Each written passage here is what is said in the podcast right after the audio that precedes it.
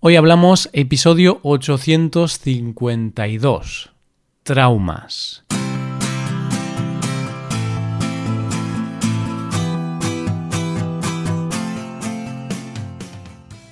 Bienvenidos a Hoy Hablamos, el podcast para aprender español cada día.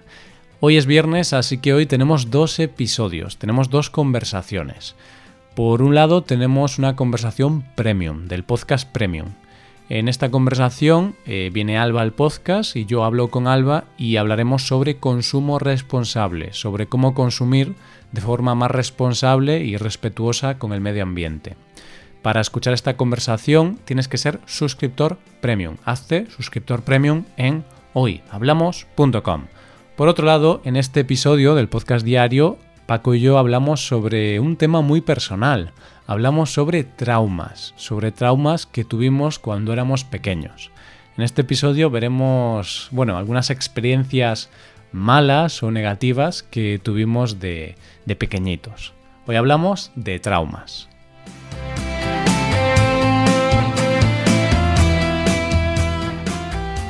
Buenos días Paco, ¿qué tal? ¿Qué tal? ¿Cómo, cómo estás? Buenos días Roy, buenos días queridos oyentes. Estoy de. iba a decir de fruta madre, pero esto creo que, creo que ya lo he dicho en las últimas semanas. además te copié. Entonces puedo decir que hoy solo estoy. Estoy de lujo, de lujo. Para innovar un poco. Para innovar un poco, sí, cosas diferentes cada vez. Bueno, no somos Einstein, no, o no somos, bueno, Einstein no, eh, Edison quería decir, ¿no? Que hacía muchos inventos, pues no podemos inventar o innovar cada, cada día. Estamos bien, ala, ya está. Ala, ya pasamos a la siguiente parte de la conversación. Venga. Porque es eso, que, algunas veces es difícil ser creativos y muchas veces siempre les estamos diciendo a nuestros estudiantes, ah, bueno, hay que intentar variar, tenemos que intentar cambiar de, forma de presentarnos o de, hmm. o de forma de, bueno, no repetir siempre lo mismo, pero al final lo que funciona es lo que funciona. Venga, ¿cómo estás? ¿Bien? Y empezamos a hablar de lo que realmente queremos. Eso es, simple, directo, sencillo y, útil. Y dicho esto, ¿tú cómo estás, Roy? Pues muy bien, Paco. Nada, nada nuevo que contar, la verdad. Seguimos en cuarentena, como siempre. Aparentemente, dentro de poco, quizá se va a relajar un poquito esto, pero bueno, ya sabes, yo no me fío mucho de lo que dice el gobierno, porque últimamente han ido alargando la cuarentena, ¿no? Cada 15 días. Entonces, bueno, ya veremos. Pero parece que sí, que podemos ver la luz al final del túnel. Roy, pues eh, quiero preguntarte, tú, no tienes hijos, ¿no? ¿Tienes algún sobrino o algún, algún primo con el que puedas salir a la calle? Porque, como sabes, en España ahora si tienes niños pequeños, niños menores de 14 años, se puede salir a la calle. Hmm, es verdad, no, no tengo hijos que yo sepa. Y sobrinos tampoco. Tengo algún primo. Tengo un primo que sí que es menor de 14 años. Pero claro, tendría que ir a su casa, entonces no puedo aprovecharme de él para poder salir de casa. Tengo mala suerte. Pero bueno, dicen que a lo mejor en una semana podremos salir a hacer deporte o algo así. Entonces estoy contento. Porque podré ir a correr. Aunque claro, correré cinco minutos y ya vomitaré el hígado, seguramente. Pero bueno. Pero vamos a hablar de, la niñez otra vez, vamos a volver al pasado. Eso es, Roy, volvemos a, los años en los que no nos preocupábamos por muchas cosas. Bueno, sí, en realidad nos preocupábamos por algunas cosas, por eso ahora tenemos algunos traumas, pero volvemos a hablar de, la infancia, ¿sí? Esos años tan maravillosos. Hmm, sí, parece que la cuarentena, ¿no? El estar tanto tiempo en casa nos ha hecho reflexionar un poco sobre el pasado. Así que seguimos con esta serie de, historias del pasado, Paco. Estas historias del pasado que, realmente tendríamos eh, que tener más, o yo tendría que tener más, porque he estado pensando en algunas cositas y no me vienen muchas cosas a la cabeza, pero es eh, precisamente por esto, porque tengo mala, tengo mala memoria, como sabes. Entonces quizás es bueno en ocasiones tener mala memoria para no acordarte de todas las cosas malas, solo te puedes acordar de algunas y especialmente de algunas buenas. Hmm, sí, y de hecho yo creo que la memoria a veces eh, trabaja un poco para nosotros, ¿no? Y quizá los malos recuerdos intenta oprimirlos o ocultarlos para precisamente para protegerte. No sé, es una teoría que tengo, no sé si está aceptada por la comunidad científica, pero esa es mi teoría. Por eso, además, solo nos podemos acordar de, unas pocas cosas malas. Yo no me acuerdo de muchas, seguro que hubo más, pero si tengo que pensar en traumas, realmente voy a pensar en dos o en tres y realmente no son experiencias muy traumáticas. Hmm. Sí, a ver, yo la verdad, cuando hemos preparado este episodio, he estado pensando y sí que se me han ocurrido algunos traumas, porque fueron momentos de mi niñez, de mi infancia, que sí que me impactaron bastante en ese momento. Ahora visto en perspectiva, es una tontería. O sea, es una tontería muy grande. Pero claro, cuando eres pequeño no puedes ver las cosas en perspectiva porque precisamente eres un niño, eres muy joven, no, no tienes experiencia. Eh, tu vida ha sido muy corta hasta ese momento. Entonces lo que te pasa en ese momento para ti sí que es importante. Por eso... Mm, Sí que a veces pienso que los niños le dan importancia a tonterías, pero luego también pienso, bueno, es que realmente para ellos sí que es importante. Después de unos años ya no tiene importancia, pero en ese momento, cuando tienes 10 años, pues hay cosas que sí que son realmente importantes para ti, que para un adulto no las son, pero bueno, cada uno tiene sus circunstancias personales. Exacto. Un problema o una preocupación para un niño pequeño puede ser o qué me voy a, de qué me voy a disfrazar para, para el carnaval o para, para o yo qué sé, qué, voy a llevar mañana a la escuela para el trabajo de ciencias. Y ese es su gran problema, lo que le preocupa en ese momento, porque como decíamos, los niños viven más el presente.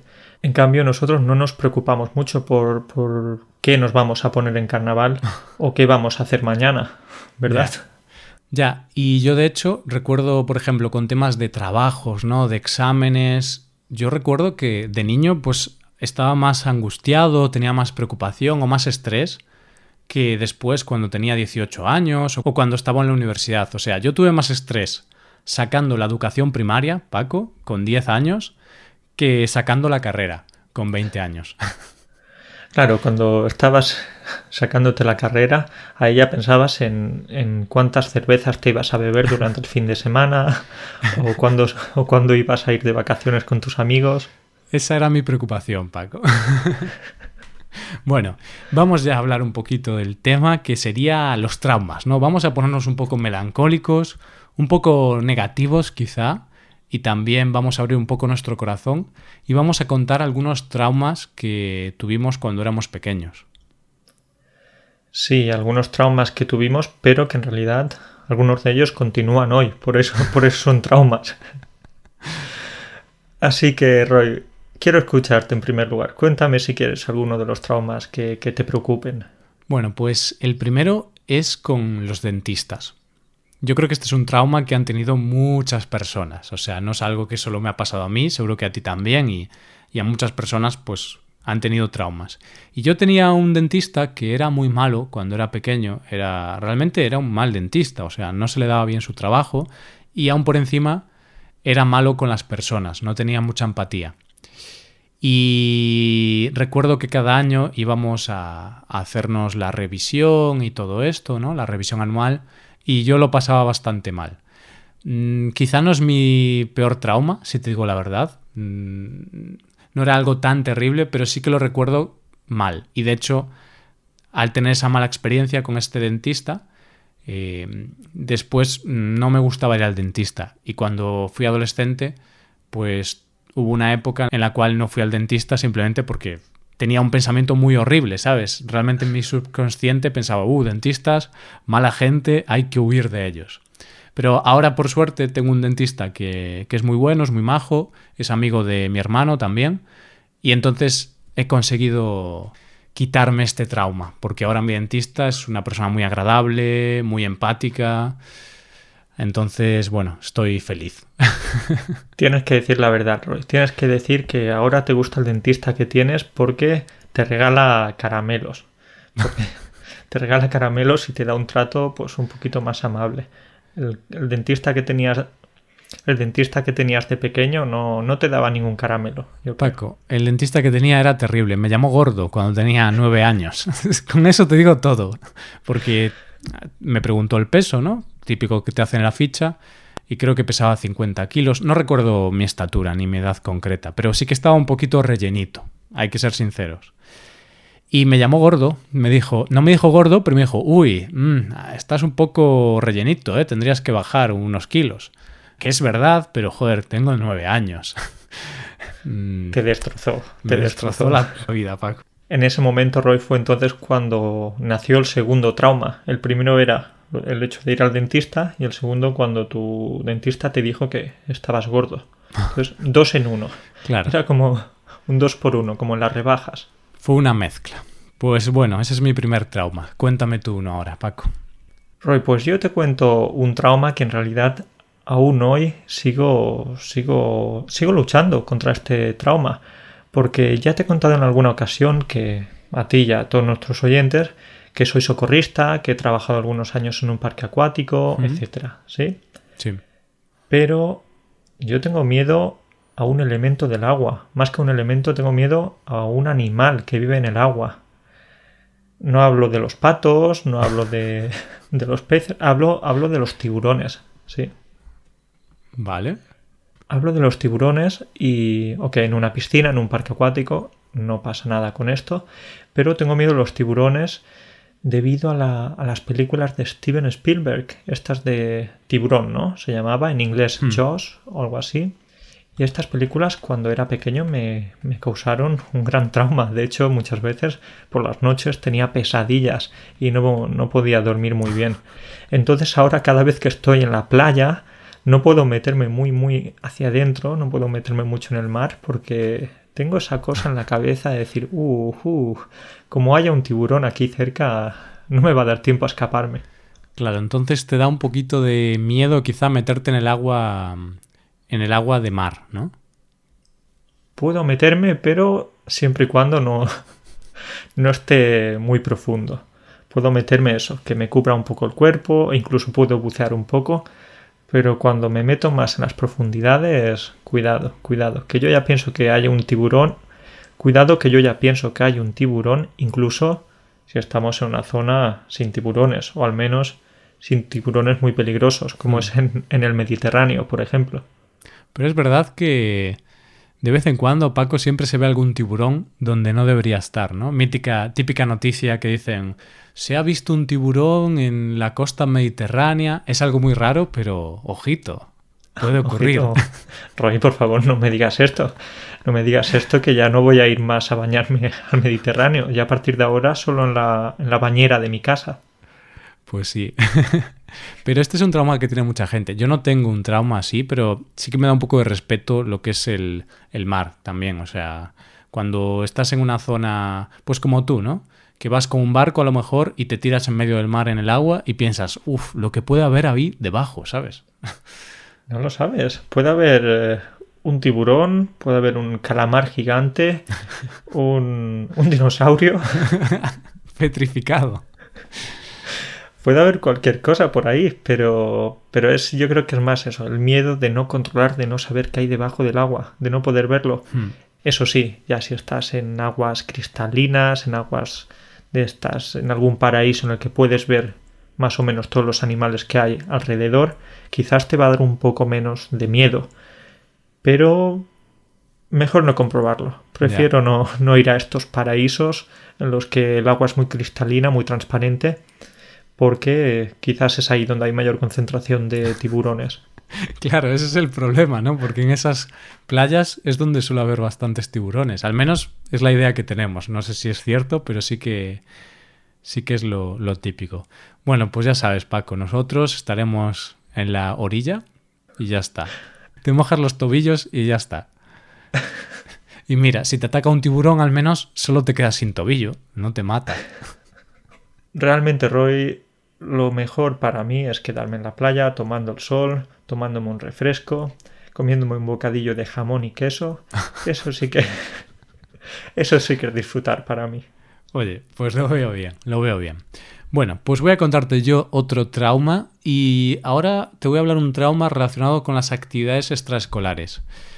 Los próximos traumas que voy a contar son todos relacionados con eso, porque yo, Paco, eh, cuando era pequeño, pues no tenía suerte con las actividades extraescolares, estas actividades que haces después de, después del colegio, ¿no? Por la tarde, cuando acabas el colegio, pues para que los niños estén ocupados, sus padres los llevan a actividades extraescolares como ir a piscina, pintura, canto, eh, deporte, fútbol, lo que sea.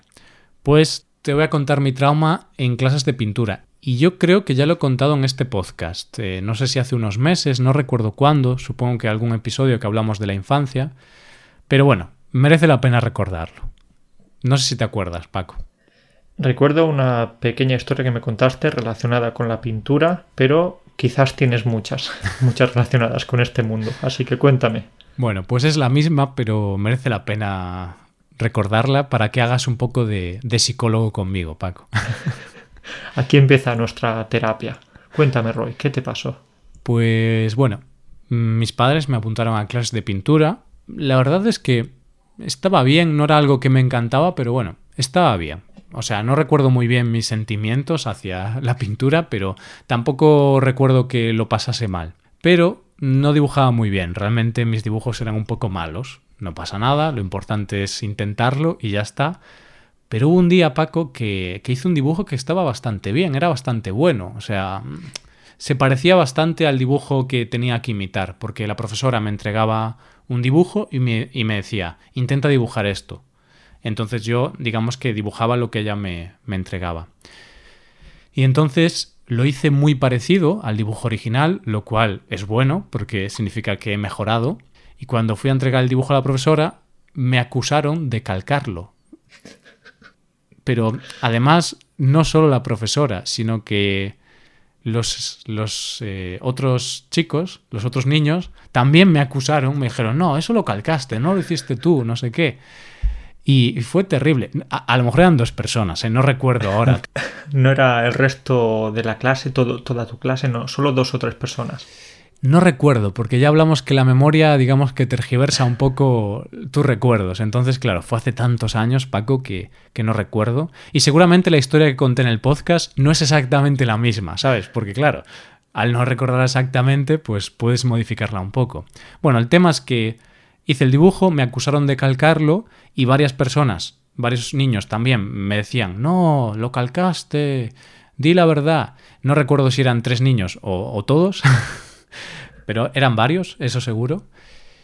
Y mi problema, mi primer problema fue, Paco, que yo en aquella época no era profesor de español, porque tenía, tenía ocho años o así, no recuerdo exactamente, y yo no sabía qué significaba el verbo calcar nunca había escuchado esta palabra, este verbo. Ah, claro, Roy. Entonces podemos decir que calcar es como realizar una copia exacta de un escrito, de un dibujo, ¿no? Poniendo un papel encima del otro. Hmm. Pero tú con ocho años no, no sabías que era calcar. Claro, yo sabía que se podía hacer eso, pero no sabía que había un verbo para, para, para hablar de eso, ¿no? De que pones el dibujo debajo de tu folio, entonces tú como puedes ver las líneas del otro dibujo, solo tienes que repasar esas líneas, no tienes que, que dibujarlo. Entonces, claro, puedes hacer un dibujo muy bueno sin saber dibujar, porque estás copiando exactamente, estás calcándolo pero yo no sabía qué significaba, entonces, claro, me vi atacado por todo el mundo y, y, en mi memoria es como esas películas que dicen, di la verdad, di la verdad, y hay mucha gente alrededor tuya, ¿no? Tú eres muy pequeñito, muy bajito y todos, di la verdad, lo hiciste tú. Entonces, ¿tú qué dices? Sí, o sea, si me hubieran dicho que maté a alguien, en ese momento hubiera dicho, sí, yo lo maté. y hubiera ido a la cárcel. Y hubiera ido a la cárcel, Paco. Me, podrían haber acusado de matar a alguien, yo habría confesado el crimen y, habría pasado muchos años en la cárcel. Ahora no nos habríamos eh, conocido, no estaríamos grabando este episodio. Claro, es, que recibiste mucha presión con mm. ocho años, algunos niños, el profesor incluso diciéndote que digas la verdad y tú ¿qué hago ahora? ¿no? ¿Qué hago? No tengo escapatoria. No tenías eh, los suficientes recursos mentales como para escapar de ahí. Hmm, sí, y, como no sabía de qué me acusaban, porque me decían, lo calcaste. Y yo, y yo pensando, ¿qué significa calcar? Entonces dije, sí, lo calqué. Bueno, pues eso, Paco, tengo trauma porque... Roy, pero podemos decir que sigues traumatizado, como bien me cuentas ahora, pero podemos decir que cortaron la progresión de un futuro Picasso. Quizás ahora podrían conocerte como Roy Picasso. Sí. Si mi madre se, hubiera casado con Picasso, quizá, pero... Sí, pero sí que te hace reflexionar un poco con el, con el trato que hacemos a los niños, ¿no? Y que no es bueno tampoco meterles mucha presión en algún tema, o sea, hay que ser muy empático para darse cuenta cómo, cómo está un niño, porque yo después de eso dejé las clases de pintura y no he vuelto a pintar desde ese momento. Es decir, que tu arte pintando o dibujando se quedó frenado en ese momento y ahora si intentas dibujar, por ejemplo, una persona, vas a hacer esto, ¿no? Dos círculos para la cabeza y mm. el cuerpo y cuatro palos. Exactamente, exactamente. Pues nada, Paco, esa es mi historia. Cuéntame tú una que, quiero desconectar un poco de mi, de mi infancia tan traumática. Dejamos a un lado tu, trauma con, este arte y ahora podemos hablar de un trauma eh, que, sufrí cuando era pequeño también, pues eh, relacionado con los animales, en este caso con los ratones. ¿Mm? ¿Qué pasó? Bueno, pues en mi casa, en la casa del pueblo, en algunas ocasiones había ratones porque... Uf, Paco, qué infancia tan dura, ¿eh? Pareces Oliver Twist. Vivía a mitad del campo, vivía en una casa muy, muy pobre. No, no, no. Lo que pasaba es que en el garaje teníamos eh, leña, teníamos leña para el invierno. ¿Y qué pasaba en esta leña? Pues que ahí de vez en cuando se encontraba... ¿Y qué pasaba en este garaje? Pues que, que entre la leña se acumulaba, mm. había o vivía algún ratón, algún ratón pequeñito, no eran ratas enormes, pero había algunos ratones. Hasta el momento, claro, que, ya mi padre finalmente descubrió dónde estaba el agujero por el que los ratones entraban a la casa, mm. sí. Pero yo recuerdo que durante varias semanas o incluso varios meses recuerdo ver algunos ratones por ahí paseando por el, por el comedor, por el salón e incluso por la cocina de mi casa Y, cada vez que lo veía, pues yo me ponía a gritar, me subía encima del sofá, encima de la silla. Esto es como en las películas, ¿sí? Vamos, que tú con los animales no tienes una buena relación, ¿eh? No, no, no. Ahora, de hecho, los únicos animales que tengo en casa son los mosquitos, ¿sí? Entonces podemos decir que, en este caso, hasta que el problema se solucionó con los ratones, ahí iba creciendo, iba, iban haciendo un trauma bastante importante, porque tú imagínate, con, con seis, con siete años, ver ratones por la casa. En ese momento yo no los veía como, como hámsters. Claro, es los que veía como pequeños monstruos. También es cierto que tú, cuando eres más pequeño, las cosas que son pequeñas las ves más grandes, porque en, en proporción los ratones son más grandes cuando eres pequeño. Sí, es verdad. Para mí los ratones en ese momento eran como caballos. como caballos. Y ahora, evidentemente, no les tengo ningún miedo. Pero cuidado, cuidado. Que ya puedo avisarte de que no voy a tener nunca más eh, ratones o ratas en mi casa. Voy a preocuparme de que, de que no puedan entrar, no tengan ningún agujero.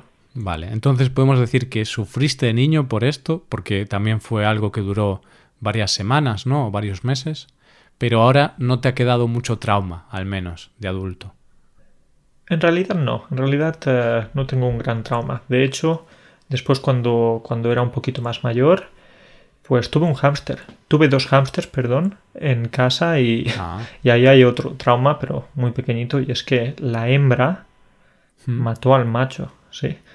la, hembra y el macho vivían en la misma jaula y un día volví de clase, volví del colegio mi madre me dijo que el macho había muerto. Le pregunté el por qué y me dijo que, la hembra lo había abierto, lo había triturado casi, sí.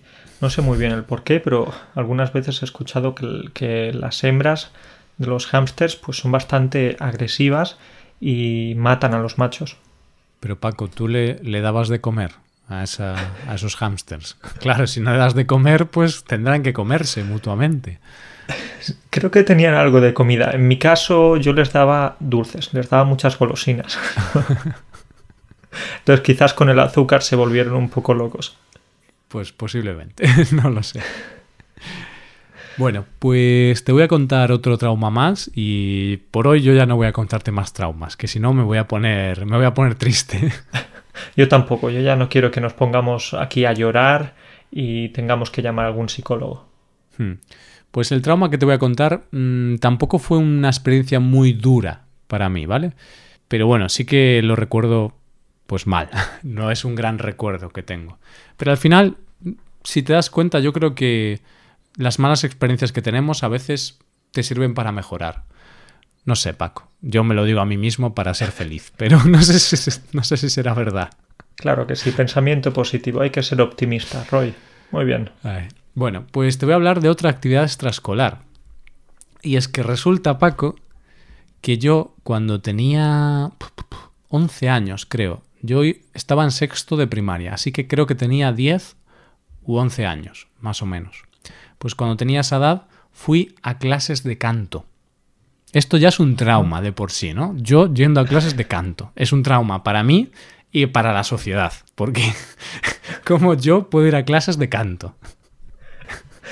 Tengo curiosidad por saber cómo, cómo fue, Roy, porque no conocía esta faceta tuya. Es que no me acordaba, de hecho, de esto. Eh, el otro día hablando con mi novia, pues digamos que este recuerdo vino a mi mente, pero lo tenía ahí como oculto en mi cabeza. Pues te cuento, yo eh, de pequeño eh, fui a clases de guitarra y me gustaba la guitarra.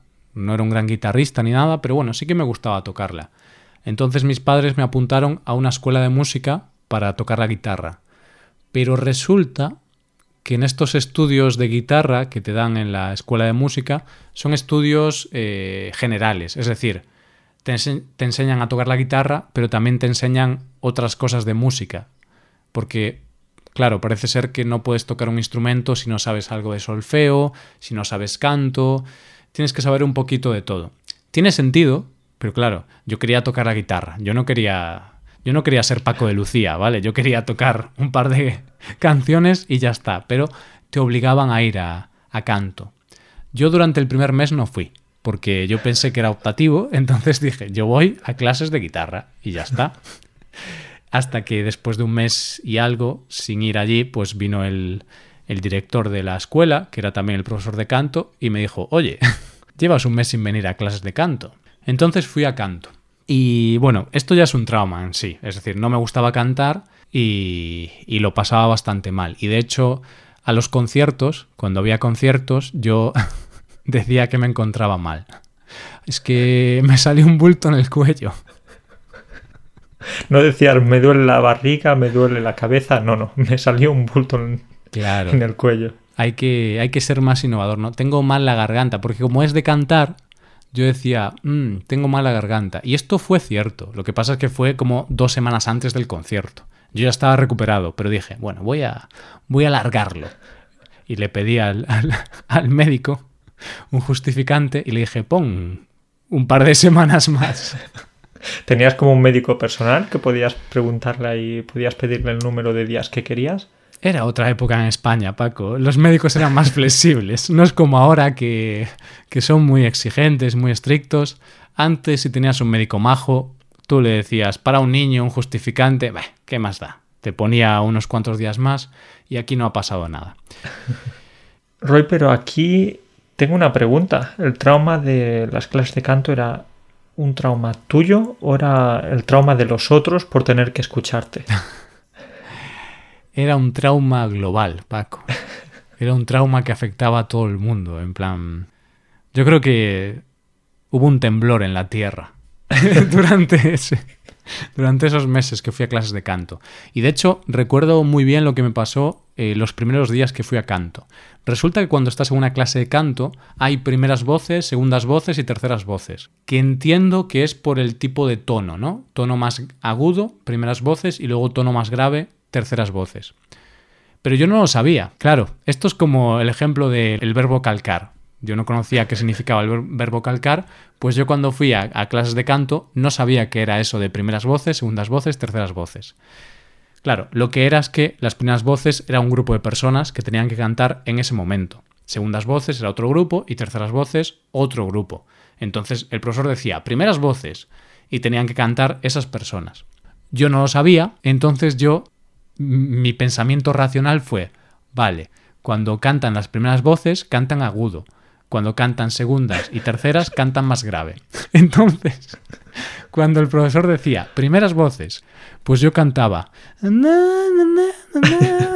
cantaba muy agudo. Muy, muy agudo, claro. Claro. Y cuando era terceras voces, no, no, no. Terrible, Pac. Terrible. Terrible. Es una actuación o era una actuación lamentable, pero está bien que me lo hayas explicado porque yo pensaría que las primeras voces son los que se colocan en primer lugar, en la primera fila, las segundas voces en segundo y así, ¿no? Claro, es que al no explicarte esto, pues estás perdido. Y entonces yo solo pienso en, en cómo me miraban mis, mis compañeros. Pero bueno, yo creo que a lo mejor ellos pensaban que yo realmente tenía pasión por el canto y por eso hacía todas las voces, ¿no? Pensaban, ¡buah, este chaval le encanta cantar, canta siempre! Tenías un talento oculto, Roy, que fíjate, era tan oculto que ni siquiera tú descubriste que, lo tenías. Pues sí, Paco, pero creo que todavía no lo he descubierto, ¿eh? creo que sigue oculto. Pero debido a esto, yo creo que por eso ahora eh, no me gusta nada cantar, es algo que odio realmente, o sea, me siento mal cuando canto. Entonces creo que ese trauma sigue dentro de mí. Roy, yo tengo que decirte aquí que, yo soy un gran cantante, pero un gran cantante de, de, ducha, ¿sí? Yo en la ducha canto, no te puedes ni imaginar lo bien que canto, lo bien para mí, ¿sí? Mi pareja me dice otra cosa, pero para mí canto muy bien. Pero es cierto que al final estas habilidades, si, si dejas de desarrollarlas cuando eres pequeño, luego ya estás perdido. Luego no es que sea tarde, pero no es lo mismo cuando aprendemos algo de adultos que cuando lo hacemos de, jóvenes. ¿sí? sí, y también si haces algo de pequeño y algo te genera como un pequeño trauma, a ver, que yo no estoy tampoco muy afectado por esto, ¿eh? pero sí que es algo que queda en tu subconsciente y luego cuando lo haces de mayor te cuesta más. Por ejemplo, pintar, ¿no? Eh, o, o, lo de cantar en mi caso. Y los ratones en tu caso. Quizá para tu caso no es tan aplicable esto, pero bueno. Seguro que hay más ejemplos. Seguro que sí, Roy. Pues eh, hasta aquí ha llegado nuestra terapia, nuestra terapia colectiva. ¿Qué, ¿Qué, te parece? ¿Nos vamos a llorar ahora a la cama o seguimos trabajando? Pues está bien. A ver, lo bueno es que yo creo que de estos traumas, ahora mismo yo cuando los cuento, pues me gusta contarlos porque me, me echo unas risas, me río. Y en tu caso también, ¿no? Con el tiburón, con los ratones, pues oye, son cosas que tienen gracia, ahora. ahora tienen gracia. Luego en verano, cuando tengamos que meternos en el mar, ya, ya, va a ser la cosa diferente. Perfecto, pues nos vemos Paco, cuídate mucho. Venga, un abrazo para todos. Adiós.